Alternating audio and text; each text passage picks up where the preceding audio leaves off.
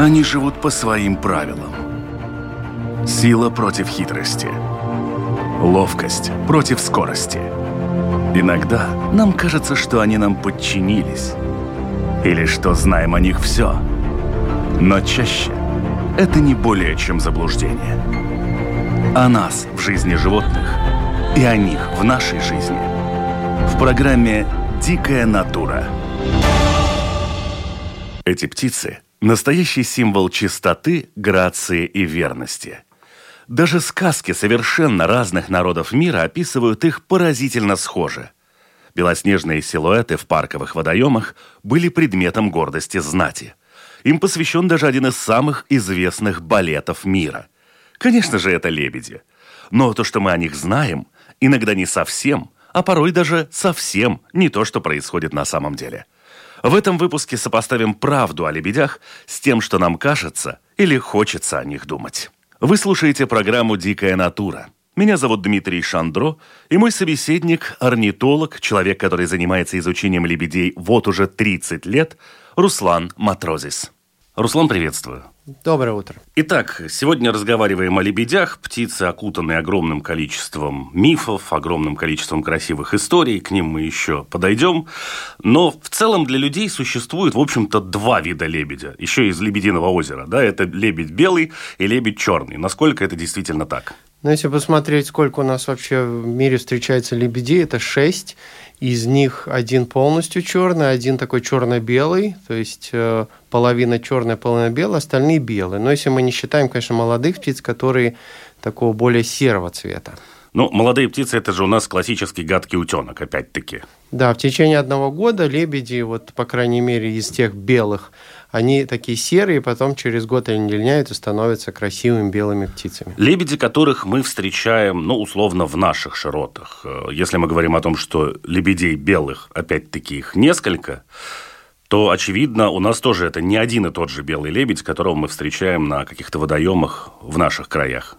Да, у нас встречаются три вида белых, скажем так, лебедей.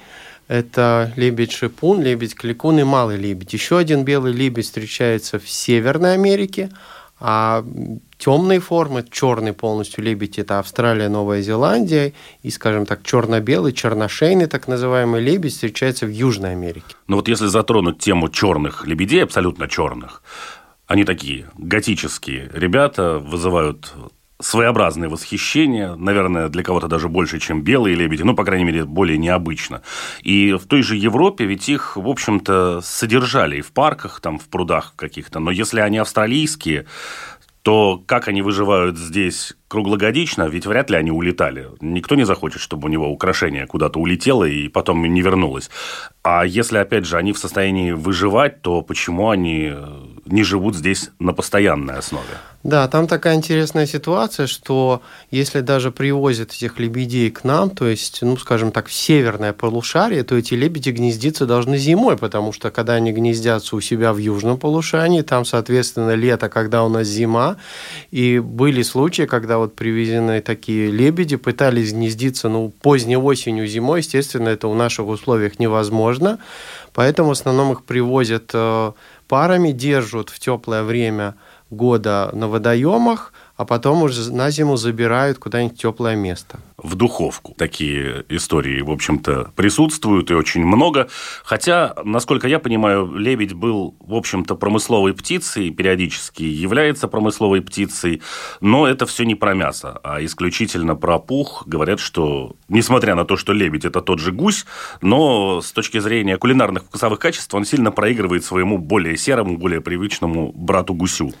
Да, получается так, что вот изначально лебедей, конечно, стреляли, это, видимо, уже и даже с археологических раскопок, то есть в каменном веке, это порядка 6-7 тысяч лет назад, археологи вот на стоянках людей находили множество костей, среди них, конечно, были и лебеди.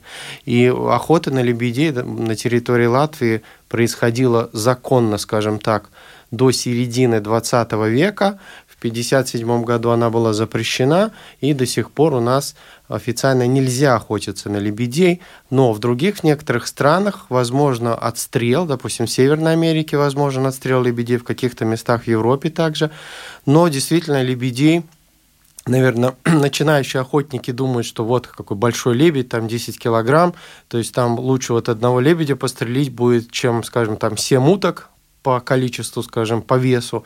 Но на самом деле уже в старых книгах написано, что все-таки мясо лебедей довольно-таки жесткое, его нужно долго держать в уксусе, чтобы оно стало помягче, поэтому, ну, скажем так, оно не особо, не особо популярное, наверное, среди таких профессиональных охотников, но раньше действительно стреляли, и вот описано то, что после середины лета уже их отстреливали, в основном, наверное, все-таки для, для того, чтобы собрать и пух, и перья, которыми, возможно, даже писали. Ну да, в основном, кстати, про писали, слышно про гусиные перья. Обычно гусиными писали, но, в общем, да, ближайший родственник. Кстати, э, что касается родственников. Вот гуси, например, они, в общем-то, человека сторонятся и не очень-то доверяют людям. А лебедь, он, в общем-то, ручной от природы, по большому счету. И к человеку обладает довольно большим доверием, даже если это абсолютный дикарь.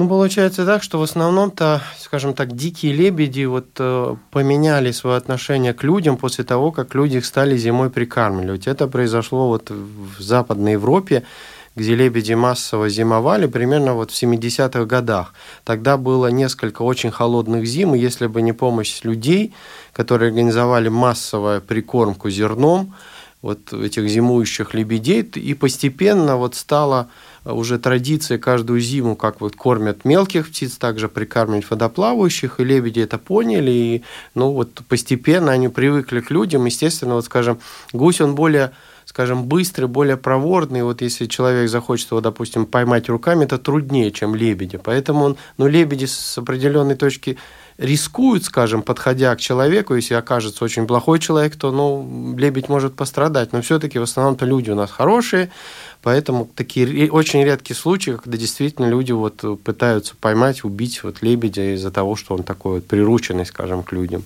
У лебедя в ряде стран существует так называемый особый статус. Они обычно входят в какие-нибудь гербы, входят в какие-то наименования улиц, городов, площадей и так далее. Да, изначально вот э, такой статус лебедей, наверное, происходит из Великобритании, где все лебеди принадлежали монарху, то есть это уже их очень поднимало статус, то есть нельзя было их трогать, и э, те люди, которые вот жили в разных местах, они заботились о лебедях, то есть вот даже местные какие-то правители, они вот подсчитывали лебедей, то есть это все потом передавалось, вот эта статистика э, к монарху, скажем, и в других странах постепенно вот э, лебеди как такой символ красоты, белый такой, ну, очень красивый, вот особенно лебедь-шипун, который делает вот эти сердечки, которые все знают.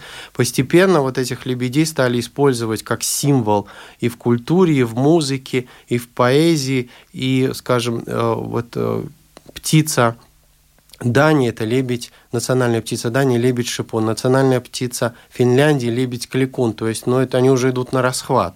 У нас тоже есть много, вот, скажем, у нас есть город – Э, Гулбена, которого символ лебеди. Есть ряд э, всевозможных мест, улиц, э, прудов с названием лебедей. В Даугавпилсе тюрьма «Белый лебедь» есть, на флигеле у них тоже такой лебедь. Так что у нас тоже очень используется вот этот бренд лебедя, и он, ну, такой позитивный. Ну, названия животных в названиях тюрем, как правило, носят такой очень мрачно-романтический характер.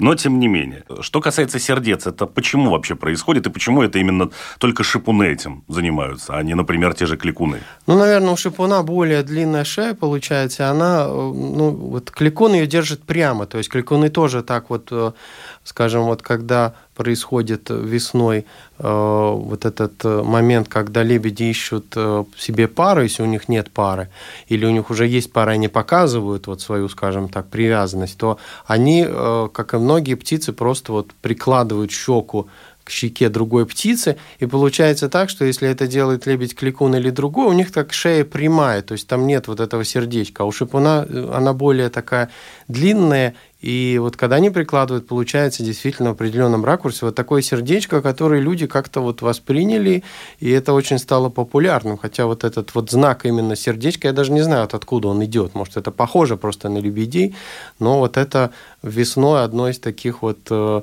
возможностей поехать в места скопления и вот сфотографировать такие сердечки. В ряде сказок э, лебедушки и девушки, вот эта вот история с превращениями, составлениями перьев и так далее. Интересно, что эта сказка звучит практически одинаково, что здесь, что в Скандинавии, что в Индии.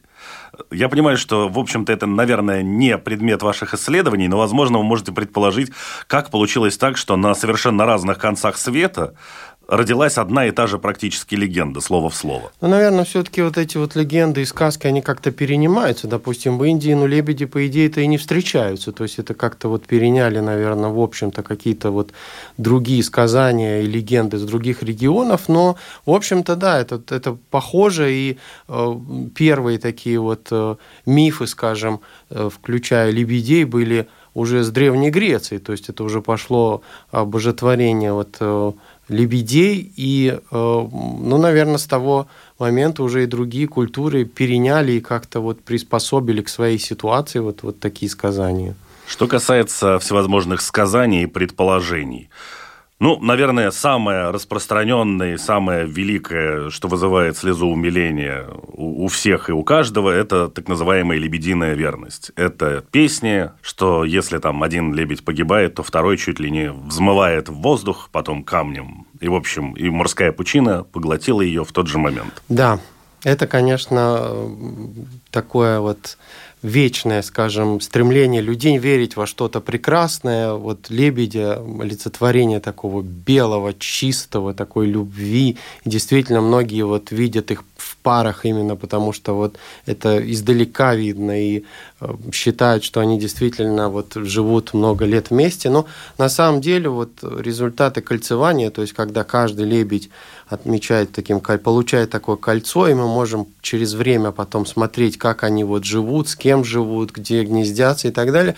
показывает то, что действительно многие пары у лебедей стараются вот гнездиться, скажем, э, в той же паре, если вот оба лебеди еще, скажем, живые и здоровые, потому что все-таки лебеди живут порядка 80 лет в среднем. И э, ну, часть пар распадается, просто они летают далеко, наши летают около 800 тысяч километров на зимовке, они могут там потеряться где-нибудь по дороге, один погибает. Поэтому, конечно, многие тоже э, случаи, когда вот э, прилетел только один, и он через какое-то время нашел себе другую пару. И те вот долго гнездящиеся пары, которые 10 и более лет гнездятся, которым уже под 20 лет, то они в основном в течение вот своей жизни меняют, например, 3-4 партнера ну, по разным причинам. Но они все-таки стараются вот гнездиться, если им это как бы возможно. И, вот в том же месте даже бывало, что 10 лет подряд гнездились вот лебеди. Один из партнеров был как бы один, а вот уже вот другие менялись. Но, тем не менее, если говорить о лебединой верности как таковой, в общем-то, это птицы, которые стараются свою пару максимально долго сохранять, и если нет каких-то факторов, которые мешают этой паре быть вместе, то, в общем-то, до этого момента пара не меняется. Это не происходит там каждый год в период гнездования. Ну, получается, что лебеди, они держатся в течение ну, всего года вместе. То есть многие птицы, которые гнездятся, вот, скажем, те же аисты, они улетают по отдельности и прилетают уже на место гнездования. Сначала самец, потом самка. Ну вот если они встретятся, то они продолжают гнездиться. А лебеди, они держатся все время. То есть, вот, скажем, когда у них есть птенцы, птенцы в сентябре уже начинают летать, и они даже стараются с этим выводком держаться максимально долго, иногда до следующей весны держатся. Иногда они теряют друг друга. Но взрослые все-таки перелетают и держатся вместе. Ну, за исключением, может, каких-то случаев, когда как-то там случайно потеряли друг друга.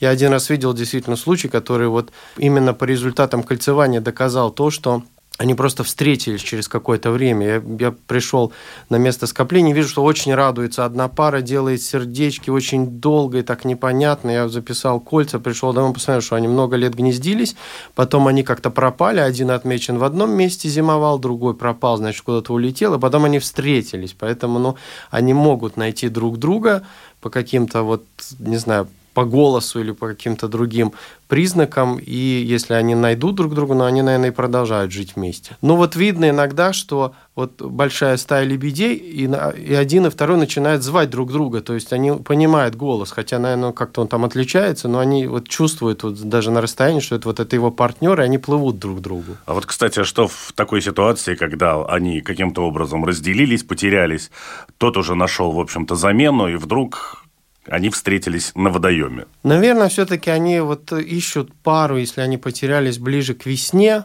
когда вот эти вот сердечки так называемые происходят.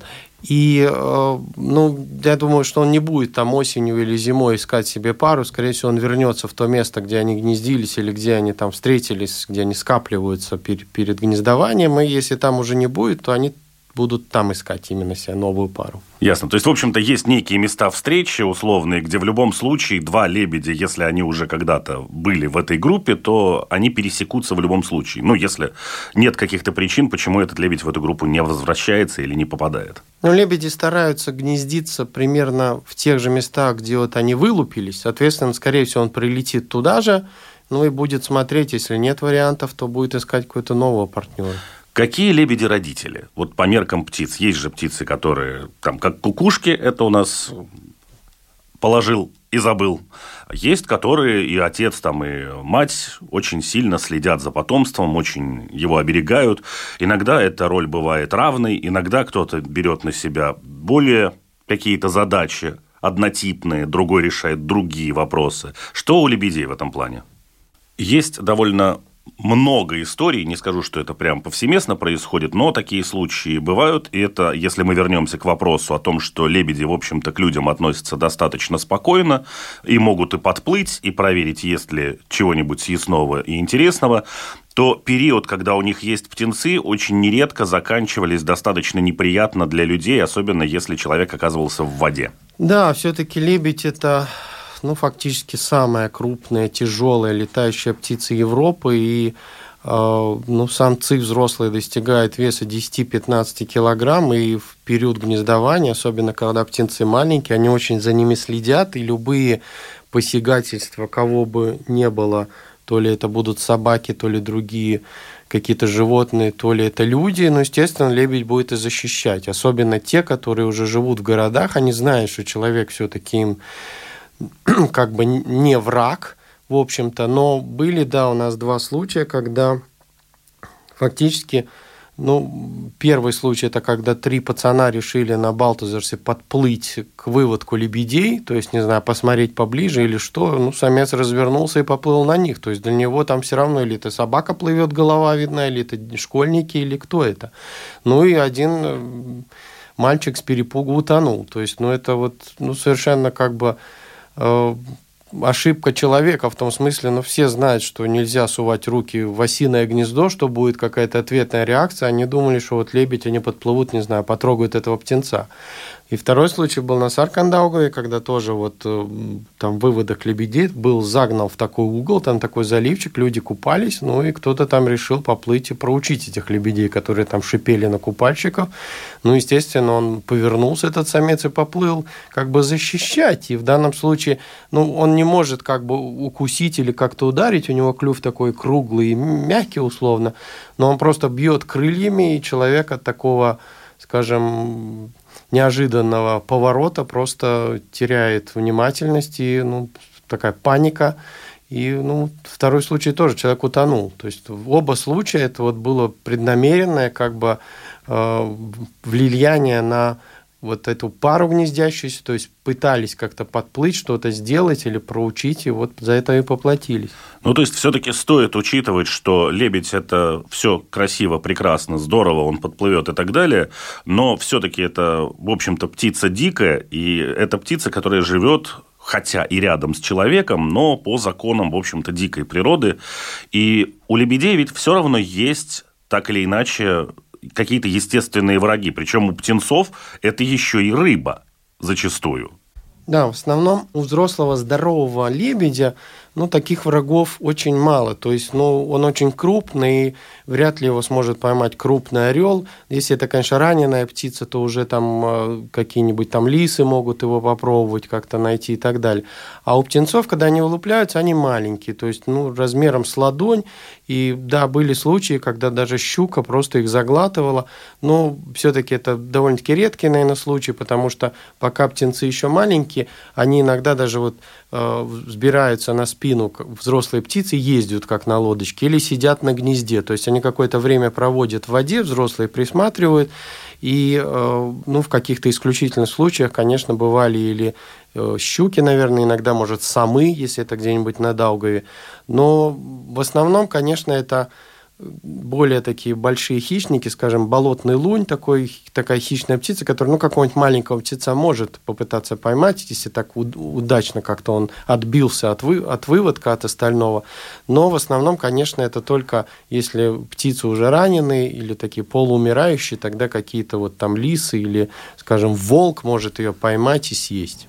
Один из таких тоже распространенных мифов, который существовал, это о том, что если на каком-то водоеме поселились лебеди, то они непременно выживут с этого водоема всех других водоплавающих птиц, вплоть до разорения их гнезд, там, убийства птенцов и так далее. Да, были такие случаи, когда вот э, лебедя гнездо, оно довольно-таки большое, и он как-то защищает свой периметр. Иногда бывают какие-то там лысухи или утки делают прям рядом гнездо, то, возможно, он, ну, скажем, он не целенаправленно будет уничтожать уничтожать, ну, не знаю, наступит на это гнездо, будет просто плавать вокруг, как бы видя какое-то вот движение. Особенно, когда у него уже вот перед вылуплением или когда маленькие птенцы в гнезде. Но в основном-то, конечно, лебеди гнездятся на более больших водоемах, где ну, место для других водоплавающих тоже есть чуть подальше. Но ну, какие-то отдельные случаи, возможно, были, но, естественно, лебедь не такой хищник, который просто поплывет и будет уничтожать все гнезда вокруг. А, кстати, лебедь у нас кто? Ведь, в принципе, он ныряет до метра, насколько я знаю, может занырнуть. Чего он там ищет? Ну, если мы возьмем водоплавающих в общем, то есть виды, которые питаются рыбы, которые должны нырять, то есть с поверхности они ее не поймают, так скажем, поганки, гагары, крохоли и так далее. Другие виды, которые ныряют, они питаются водорослями или какими-то ракушками со дна, то есть они достают лысухи, хохлатые чернити и другие. А большинство видов, вот, скажем, утиные, э, утки, гуси, лебеди, они собирают с поверхности всевозможные вот растения или пытаются вот своей шеей, которая у лебедей довольно-таки длинная, просто достать э, вот ту же траву, те же водоросли, с, ну, скажем, не со дна, а может там вот те, которые растут поближе к поверхности. То есть получается, что взрослый лебедь, он, он полностью как бы не ныряет, но он как плавок опускается вниз и может достать вот эту растительность примерно до метра от поверхности воды. Также, в общем-то, наша человеческая жизнь пестрит всевозможными красивыми историями. Мы уже часть затрагивали. Это и лебединая верность, и там э, то, что он истребляет конкуренцию среди других водоплавающих птиц. Есть очень много историй на уровне книжки про Маугли, и э, воспитания волками. Что касается как раз-таки лебедей, есть вот это всеми, мы ее тоже упоминали, да, про гадкого утенка. Насколько вообще большой есть шанс, что подобная история смогла бы развиться каким-то образом в реальной жизни? Ну, таких случаев, наверное, все-таки не было, но иногда было вот то, что, скажем, в водоеме наблюдается один птенец, ну, по какой-то причине, вот, или другие погибли, взрослые улетели, бросили, непонятно. И бывало так, что он уже действительно сам но если нету там таких врагов, он сам выживал и, и улететь, смог улететь. То есть, ну, он не был совсем маленький, уже такого среднего возраста, но такие, наверное, случаи возможны. Но, конечно, вот лебеди, скажем, в выводках каких-то вот уток и гусей, наверное, все-таки в природе невозможно. Это очень другой вид, и ну, там нет такой совместимости.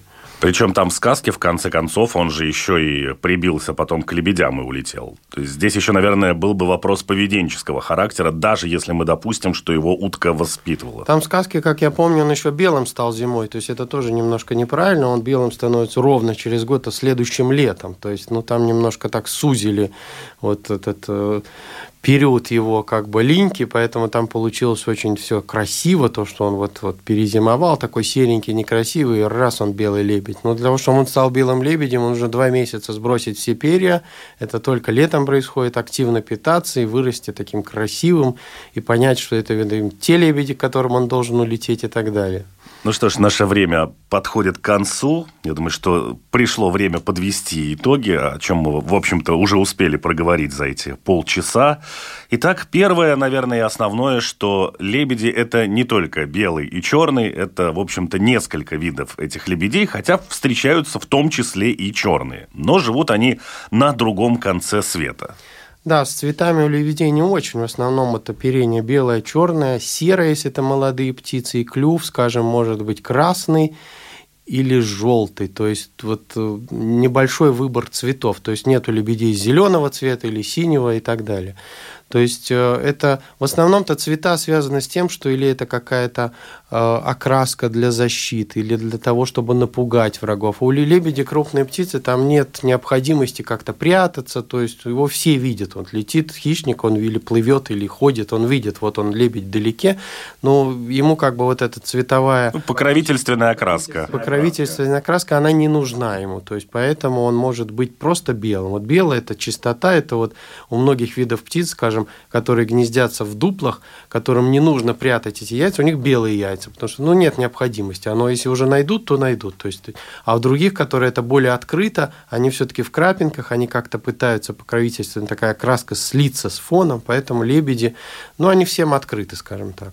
Черные лебеди теоретически могли бы жить здесь с точки зрения способности выжить для птицы, но проблема заключается в том, что природой заложено, что они, в общем, как говорится, антиподы, и у них момент лета – это наша зима, поэтому они просто не могут здесь размножиться, яйца не в состоянии здесь выжить. Да, но все-таки, наверное, зимой им тоже трудно. Все-таки этот вид, который в южном полушарии, где зимы как таковой нету, снега нету, то есть ну, их, их содержат в зоопарках, но не так, они, не так много, наверное, все-таки они требуют зимой какое-то более теплое помещение, скажем, для того, чтобы выжить. И вот функция размножения, конечно, очень плачевная в наших условиях. Лебеди моногамны, пары свои строят достаточно на длительный период времени, но вот эта вот исключительная лебединая верность, когда один без другого больше жить не может в случае, если пара разлучается, это миф. Это миф, но все-таки вот если так взять всю популяцию, скажем, не все лебеди моногамны, в том смысле даже не все в парах, потому что примерно вот из 100 э, птиц 8 будут гнездиться, еще 16 будут в парах, остальные они вообще одинокие.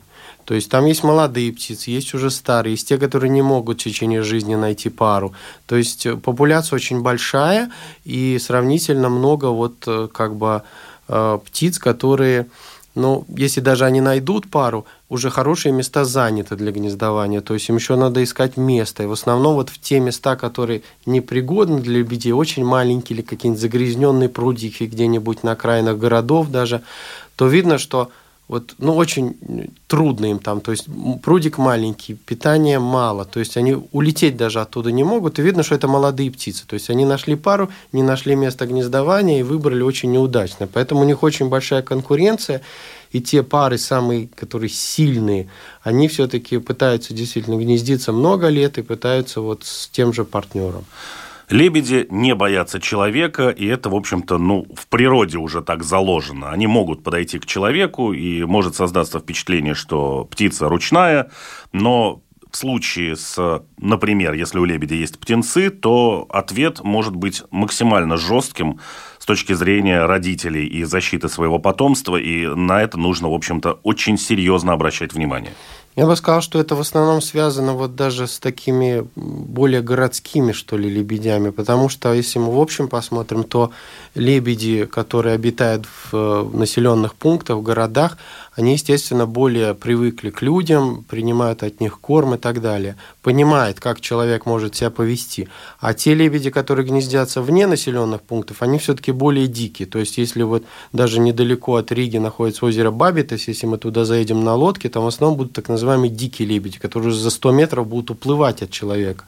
То есть, э, опасаться больше надо все-таки тех, которые привыкли к людям и которые, естественно, будут защищать птенцов до последнего. Он не, не бросит этого птенца и не уплывет уплывет там с какими-то э, с каким-то шипением, скажем, он будет его защищать, и это видно даже, когда вот, скажем, вот когда орнитологи кольцуют, ловят как вот молодую птицу, взрослая подходит со спины, шипит, там пытается клювать, то есть показывает свою реакцию, хотя они непременно понимают, что вот там в многих случаях кольцует, это очень быстро, это в течение минуты лебедь отпускает, но все равно он подходит, то есть, ну, многие довольно-таки жестко будут реагировать на такие случаи. А что делать в ситуации, когда вот эти вот э, молодняк этот в подростковом возрасте, они же сами зачастую приходят, поинтересоваться к рыболовам, еще к кому-то. И, и дальше при, приходят родители, которые начинают объяснять, что рыбак в корне не прав. Ну, в основном-то, если их не трогать, то есть, ну, максимум он может подойти к человеку, там, не знаю, пошипеть, там, попробовать клювом как-то там подергать куртку, ну и все. То есть, если человек покажет, что ему ничего нет, или просто шагнет вперед, то лебедь все-таки повернет там не будет таких случаев. Если это, конечно, какие-то дети побегут, то есть на таких молодых лебедей бывает, что ну, какой-нибудь ребенок там по, скажем, высоте меньше лебеди, он бежит прямо на этого молодого лебедя, это может быть опасно. То есть лебедь не поймет, кто там такой прибежал, то есть ему все равно и взрослые со спины тоже будут его защищать в такой ситуации. Так что особенно детей надо беречь, ну, так чтобы, ну, когда вот рядом взрослый стоит, конечно, ничего страшного. Когда там маленький какой-нибудь ребенок побежит там с хлебом на этого лебедя, то надо опасаться. Ну, что он может сделать? Самое опасное, он может просто крыльями ударить. То есть, ну, у него клюв мягкий, но он так как-то ущипнуть может, но это безболезненно. Вот крыльями он ударить может, и крылья довольно-таки мощные, они поднимают 10 килограмм на воздух. То есть бывали случаи где-то в Европе, что даже ломали руки. То есть, ну, как-то получилось так, что вот удар по руке может сломать эту руку. Ну что ж, огромное спасибо, Руслан, за ваш рассказ. А я напомню нашим слушателям, что говорили мы сегодня о лебедях. Немножко более подробно разбирались в этой истории. Ну и уже вообще, наверное, просто напоследок, насколько я знаю, сейчас э, для тех, кто находится в Латвии, либо живет здесь, либо находится в гостях, с туристическими какими-то поездками, а может быть с деловыми, то в нашем Национальном музее природы до практически лета будет проходить выставка, где можно познакомиться с предметом нашей сегодняшней беседы, в общем-то, уже так сильно поближе и даже что-то потрогать, пощупать. Да, это такая уникальная выставка, которая вот в течение полугода будет находиться в Музее природы Латвии, и там можно и посмотреть на все виды лебедей, которые встречаются в мире, послушать их голоса, посмотреть видео, потрогать собрать гнездо, посмотреть, вот как лебедей изучают, посмотреть на врагов лебедей, а также такая небольшая культурная программа, там есть такая коллекция лебединых фигурок, э, книжки про лебедей, так что вот всевозможные фотографии с лебедиными местами в Латвии, так что это будет довольно-таки интересно всем, которые интересуются живой природой. Ну а на этом программа «Дикая натура» прощается с вами. До новой встречи. Я лишь напомню, что Программа выходит по понедельникам после 10-часового выпуска новостей. Повторы программы можно услышать во вторник ночью и в субботу после полудня. Все архивы программы можно найти на сайте Латвийского радио 4 в разделе программы «Дикая натура». Кроме того, слушайте «Дикую натуру» на всех крупнейших подкаст-платформах, а видео-версии программы также появляются на одноименном канале на YouTube. В случае с подкастами и YouTube не забудьте подписаться, и вы будете всегда в курсе актуальных выпусков программы. Всего доброго! До свидания. До свидания. Они живут по своим правилам. Сила против хитрости. Ловкость против скорости. Иногда нам кажется, что они нам подчинились. Или что знаем о них все. Но чаще это не более чем заблуждение. О нас в жизни животных и о них в нашей жизни. В программе «Дикая натура»